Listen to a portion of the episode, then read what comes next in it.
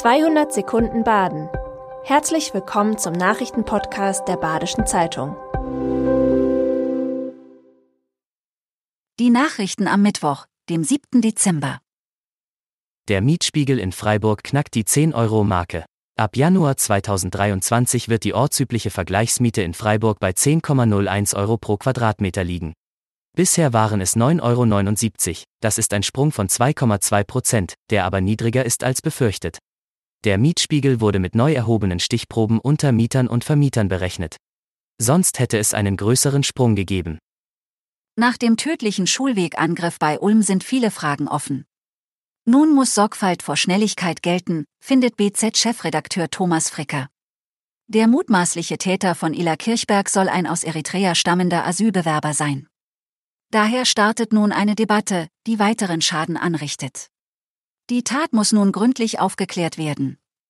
Fragen zu Motiv und Herkunft des Täters sowie mögliche Versäumnisse im Asylverfahren inklusive. Der Stadt La droht der Verlust des Herzzentrums und damit ihrer Führungsrolle in der Ortenau. Denn eine aktuelle Debatte sieht die Herzkompetenz eher in Offenburg. Mit der Kardiologie am Ortenau Klinikum La und der Herzchirurgie als Schwerpunkt am Mediclin Herzzentrum hat La einen anerkannten Ruf weit über die Ortenau hinaus. Zieht die Herzchirurgie nach Offenburg droht ein Dominoeffekt mit weiteren Verlusten. Der Bau der Hängebrücke beim Tottnauer Wasserfall schreitet voran.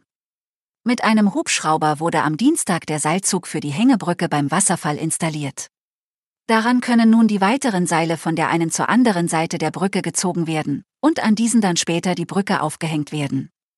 Die 450 Meter lange Brücke soll einen 360-Grad-Rundumblick über die einzigartige Natur um den Tottnauer Wasserfall bieten. Seit dem 15. November ist Freiburgs erste Nachtkulturbeauftragte im Amt. Christina Mühlbach soll Institutionen des städtischen Nachtlebens fördern und erhalten. Im Interview erzählt sie, was sie für ihren neuen Job qualifiziert und wie sie den Clubs die Richtung in die Verwaltung ebnen will. Mühlbach war zuletzt freiberuflich als Dozentin in der Erwachsenenbildung tätig, sie unterrichtete Songwriting, kreatives Schreiben. Als Nachtkulturbeauftragte ist sie vorerst befristet mit einer 70%-Stelle beim Kulturamt angesiedelt.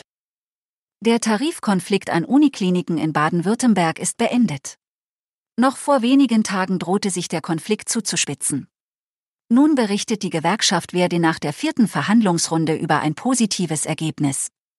So wurden Gehälter vereinbart, die bis zu 10 Prozent betragen. Sie sollen ab Oktober 2023 wirken.